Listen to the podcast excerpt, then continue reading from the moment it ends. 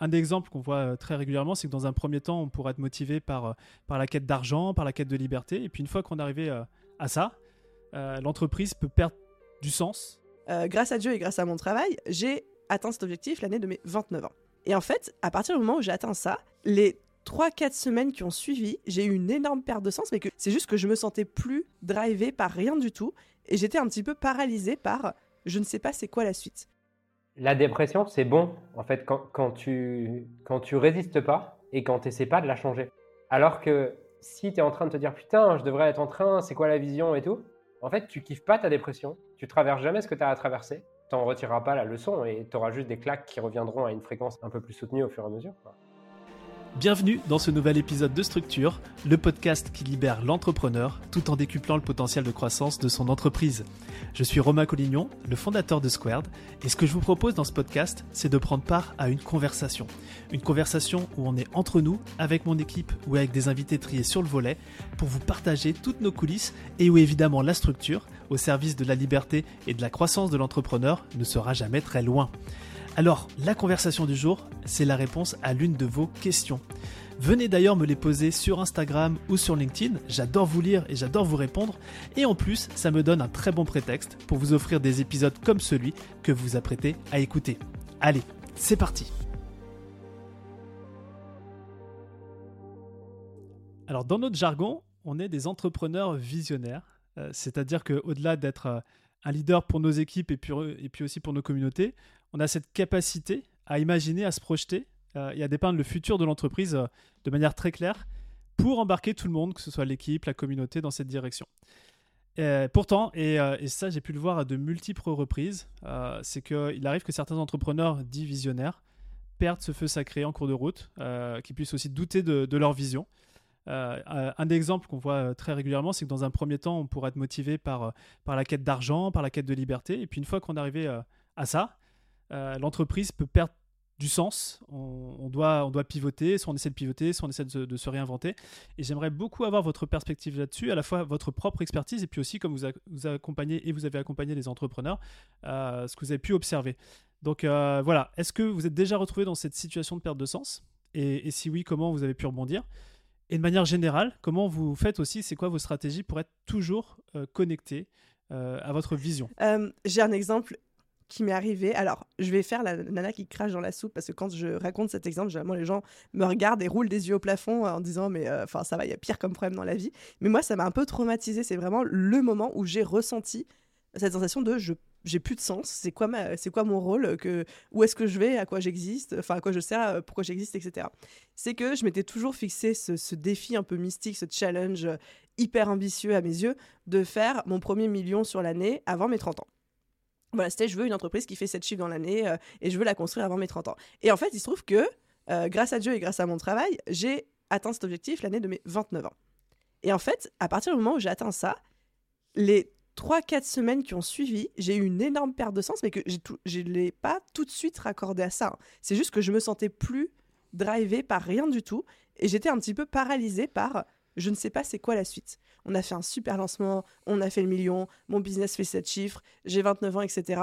Et là, j'ai perdu tout le sens et mon équipe me demandait bah, c'est quoi la suite, c'est quoi les prochains produits, qu'est-ce qu'on fait? Et comment? Et pourquoi, enfin, comment continuer à faire grossir le business? Et là, j'étais paralysée, je ne savais pas répondre à cette question, alors que j'avais toujours su avant et que j'avais toujours euh, quelque chose qui me drivait. Et en fait, à ce moment-là, je me suis un petit peu posée en mode attends, qu'est-ce qui se passe? Pourquoi cette perte de sens, toi qui as toujours été drivé par des choses?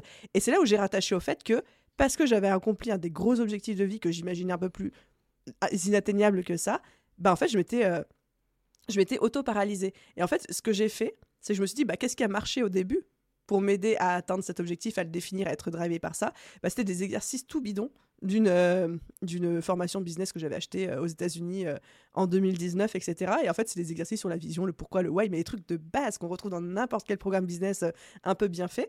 Et en fait, j'ai refait ces exercices. J'ai refait les exercices de, ce programme-là, j'ai refait les exercices de mon propre programme, jusqu'à trouver bah, c'était quoi la vision pour la suite.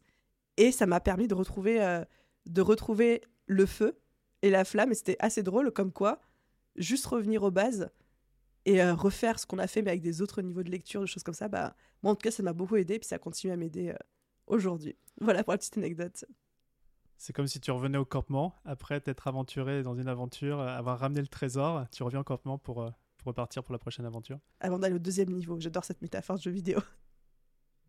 Très clair. Non, mais nous, on, on est drivé par la vision euh, comme, comme pas possible, donc ça me parle beaucoup.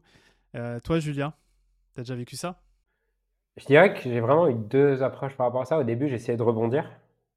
Et euh, je pense que ça fait un an que j'essaie plus de rebondir. Au contraire. parce que je trouve que dans rebondir, il y a toujours cette, cette idée et ce présupposé que le but, c'est de continuer à avancer. Et ce à quoi je crois plus aujourd'hui. C'est-à-dire? euh, Donc, en fait, je vais pas rebondir, je vais m'affaler sur le trampoline comme ça, tu vois. Et ouais, je, vais vraiment chercher à m'affaler sur le trampoline et kiffer aussi cette période d'affalement sur le trampoline, tu vois. Donc, euh, donc ouais, aujourd'hui, je dirais que ça va m'arriver et je vais juste kiffer ma dépression, tu vois. Non, très clair, mais il y a une notion d'acceptation aussi. Ouais, ouais, et, et, franchement, tu vois, je trouve, la dépression, c'est bon, en fait, quand, quand tu quand tu résistes pas et quand tu essaies pas de la changer. Je trouve il y a un putain de kiff à déprimer, rien foutre, euh, sur ton canapé, à regarder une petite série et bouffer un peu de chocolat. Tu sais, il y a un truc tellement apaisant là-dedans. Alors que si tu es en train de te dire putain, je devrais être en train, c'est quoi la vision et tout, en fait, tu kiffes pas ta dépression, tu traverses jamais ce que tu as à traverser et tu vas juste la revivre dans revivre la même dans six mois ou un an parce que si tu n'as pas fait l'expérience de ce que tu as à vivre, tu n'en retireras pas la leçon et tu auras juste des claques qui reviendront à une fréquence un peu plus, un peu plus, euh, un peu plus soutenue au fur et à mesure. Quoi. Je suis d'accord avec euh, ce que tu dis, Julien, dans le sens où je trouve que c'est vrai que quand on, est dans l'entrepreneuriat, il y a une espèce d'injonction à toujours avoir une vision, à toujours être drivé par une mission, par un why. Et certes, c'est important parce que ça donne un cap, mais qu'il faut aussi accepter que ce soit quelque chose qui fluctue, qui change, qui n'est pas gravé dans le marbre, qu'il y a des moments où on la perd et que c'est OK que quand on la perd, bah, on soit drivé juste par le chocolat ou la série ou même juste par le fun, mais au jour le jour, tu vois, sans avoir un, un wave plus puissant derrière et que c'est pas quelque chose de on l'a trouvé, on la garde, quoi, tu vois. Bon, la prochaine fois que je déprime, du coup, je t'appelle, Aline. C'est de très bonnes euh, télé-réalités euh, qui vont te donner très envie de retrouver une vision rapidement. En vrai, moi, c'est un truc qui me fait vraiment chier. Euh, ce truc de, de why et toujours devoir avoir une vision et tout. Parce qu'en vrai, j'ai pas du tout de vision. Et, et euh, ouais, en fait, j'ai pas du tout de vision. Et franchement, je suis beaucoup plus heureux depuis que je suis à l'aise avec le fait de pas avoir du tout de vision. Quoi. Ça s'entend complètement. Et, euh, je sais pas si j'ai une approche opposée, mais c'est ça qui est. ça qui est intéressant.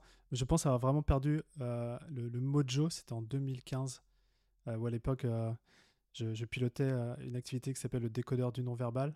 Et ça va faire un petit clin d'œil à tout, le travail que tu fais aussi, euh, Julien. C'est que euh, j'étais plus nourri dans mes valeurs hautes. Je ne le savais pas, hein. je ne connaissais pas les principes de valeurs. Moi, j'ai approfondi ça avec toi, ces sujets-là.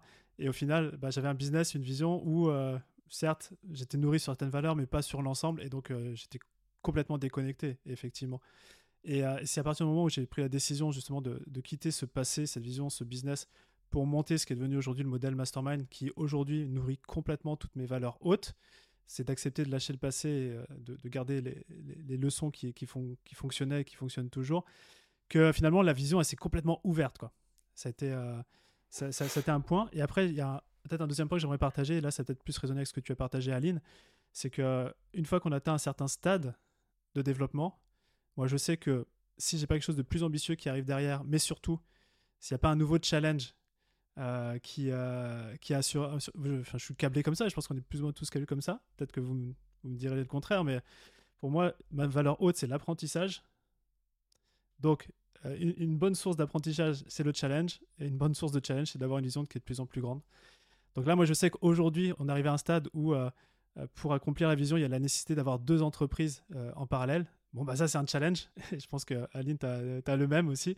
Euh, et donc, euh, donc voilà. Et après, peut-être plus en anecdote, parce que là, on parle de, vision, perdre la vision. Ça arrive quand même d'avoir des petits coups de mots. Euh, moi, par exemple, c'était, j'ai eu un petit coup de mou. et je pense que c'était après une, bonne année de, travail. Et ce qui, me, ce qui me sert à chaque fois, justement, c'est ces moments où je fais rien et juste je reconnecte avec les gens que l'on sert. Juste le fait de se sentir utile, moi, ça, ça, ça, ça, me nourrit et ça. Je sais pas, est-ce que ça, vous, ça vous fait résonner aussi, ça? Ouais, moi je suis mille fois d'accord avec ça et je pense que ce qui m'a fait perdre le, le, le feu dans le business, l'erreur que je ne referai pas d'ailleurs, c'est euh, cette erreur de parce qu'il faut scaler, il faut plus que tu aies de contact avec les gens. Et, euh, et en fait, ben, du coup, ça n'a plus de sens. Quoi. Et, et tu vois, je vois que, ouais, en fait, effectivement, être en lien avec les clients, continuer à être en lien avec les clients, c'est sûrement pas vrai pour tous les business. Mais en tout cas, moi, pour la raison pour laquelle j'ai créé mon business au début, ça n'a absolument aucun sens de créer un business dans lequel je suis plus en contact avec les clients. C'est marrant pour moi parce que c'est l'exact inverse pour le coup.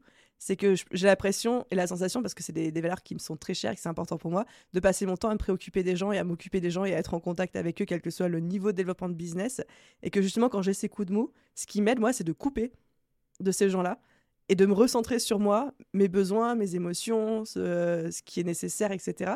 Et c'est là où en fait où je me recreville un peu sur ma coquille, dans ma carapace, je laisse l'équipe gérer, ça peut durer quelques heures ou quelques jours, et après je reviens en mode pump up, tout va bien, on peut requérir de nouveau pour, euh, pour les autres. Ouais, mais je pense que ce que, ce que tu partages, c'est aussi clé, c'est-à-dire des temps de rien pour soi, où tout du coup devient possible. C'est là où, euh, où, on citait dans le précédent épisode euh, le livre Big Magic, c'est ce qu'elle dit, hein, Elisabeth Gilbert, c'est quand il n'y a, rien que les idées, en fait, tu ouvres le canal, euh, la source, euh, je sais pas ce qu'on peut appeler, et, ça, ça, vient te ressourcer aussi énormément pour alimenter ta, ta vision. Faut me donner envie de relire le livre de nouveau. Elle dit toujours que quand on accepte une idée, quand on accepte un projet, quand on lance quelque chose, en fait, systématiquement, il y a une tartine de merde qui vient avec. Alors, on pourrait euh, traduire ça par le revers de la médaille ou les facettes un peu, plus, un peu moins agréables.